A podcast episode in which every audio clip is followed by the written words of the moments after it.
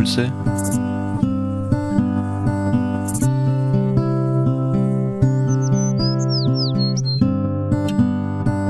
aus der Pfarrgemeinde Hallstatt Obertraum.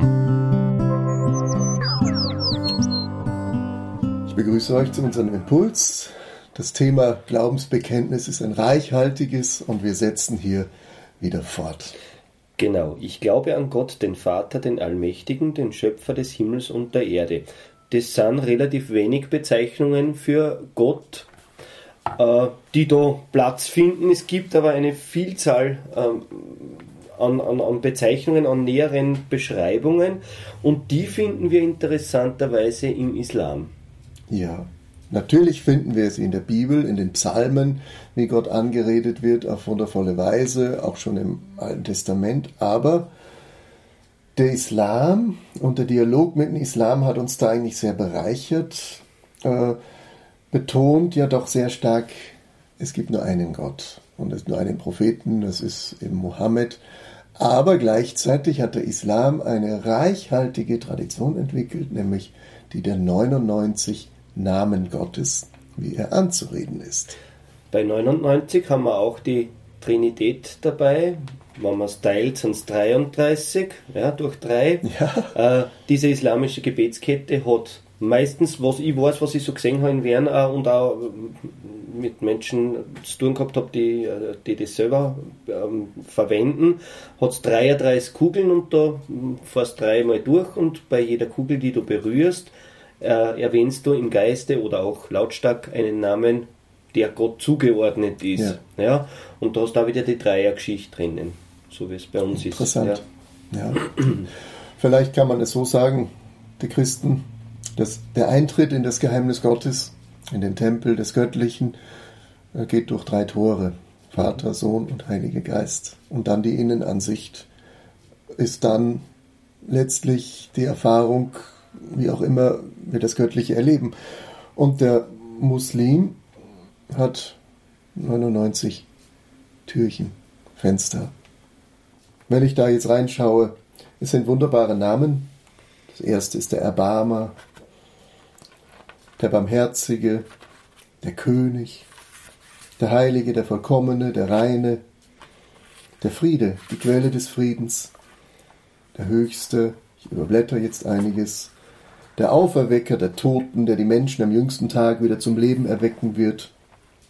Der eine, der einzige sogar, der grundlose Grund allen Seins, der Vorwärtsbringer, der Herrschende, der Ehrwürdige, dem Majestät und Ehre gebühren, der Versammelnde, der alle Menschen am jüngsten Tag versammeln wird, der Schaden zufügende sogar und das Licht, der Schöpfer des Neuen der einzige Erbe, denn außer ihm ist nichts beständig. Der führende Gebende und der Geduldige. Das waren nur jetzt einige Beispiele aus den 99 Namen Gottes im Islam. Ich glaube, dass wir von der Grundstruktur als Christen durchaus ähnlich aufgestellt sind. Und hier nämlich die Anbetung Gottes eine wichtige Rolle spielt. Und so ist es auch zu verstehen, wenn das Glaubensbekenntnis ein Taufbekenntnis war, das beginnt mit Ich glaube und endet mit Amen, dann kommen zwar sehr, sehr viele Begriffe vor, die aber alle dem Lobpreis Gottes gewidmet sind. Als Gebet. Nicht ein klassisches Gebet der Bitte oder des Dankes, sondern einfach bekennen das, was wir erfahren, erleben oder auch kennen wollen und noch nicht kennen. Bekenntnis ist immer ein Weg auch. Ja, bekennen auch im Sinne von bewusst machen. So wird sie verstehen, dass man es mm, am Sonntag in der Kirche, eigentlich betet man es ja, ja. man spricht es nicht, man liest es nicht, man betet es, weil sonst wird es ja nicht mit Armen aufhören. Ja.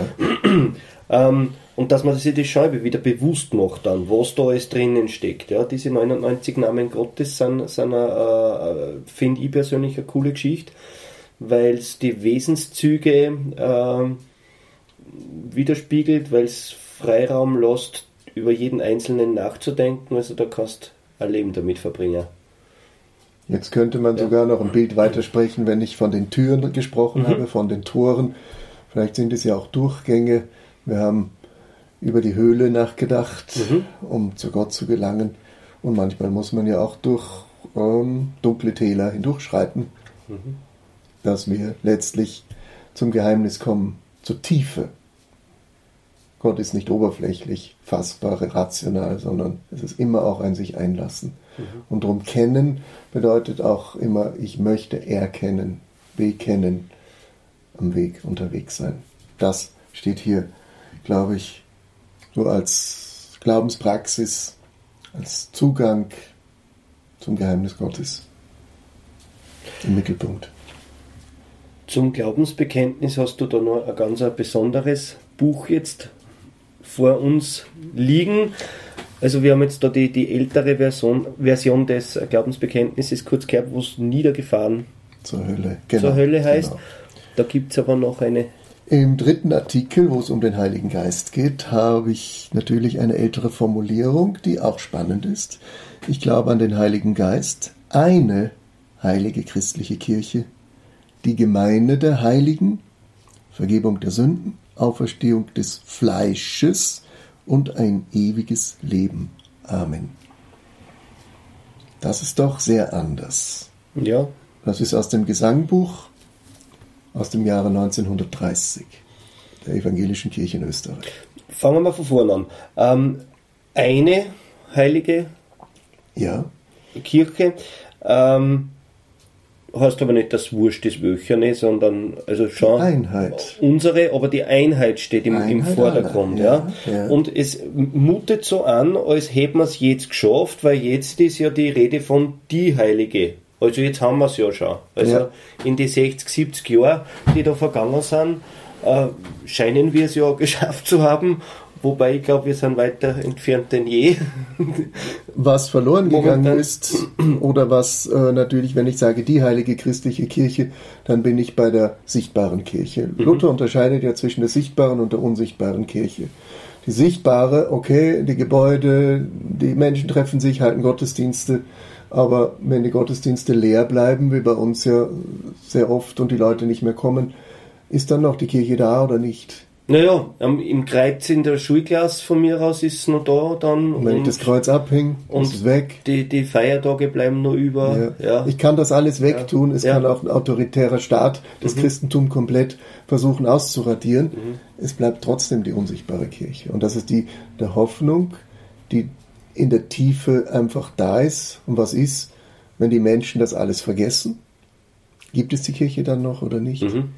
Und darum ist so wichtig die Einheit, Glaube an die eine heilige christliche Kirche, dass das immer auch vor uns liegt als Herausforderung. Nicht nur das Sichtbare, was ist, das kann ich schnell glauben.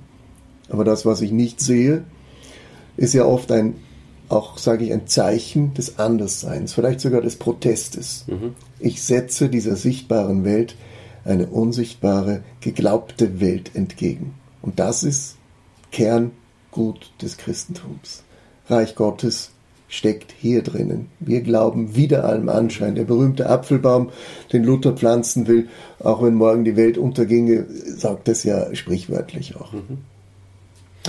Muss man natürlich auch im historischen Kontext sehen, gell? 1930, wenn du sagst, das ist jetzt nicht willkürlich einfach ein Text geschrieben worden, weil zwei, drei Leute beieinander gesessen sind und du schreibst mal halt ein oder die, äh, sondern da hat man sich schon was überlegt, ja.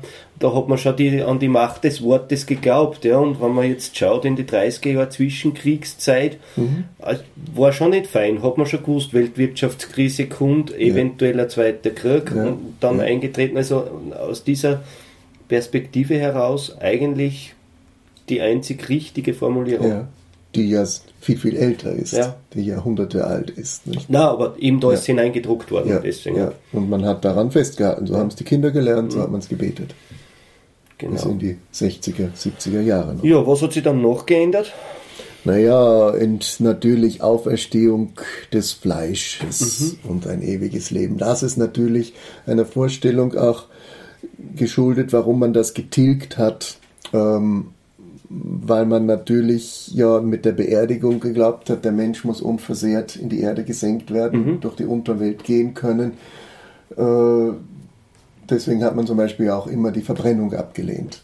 Mhm. Dass man die Toten verbrennt. Und das ist eine Vorstellung, die doch sehr stark verbreitet war.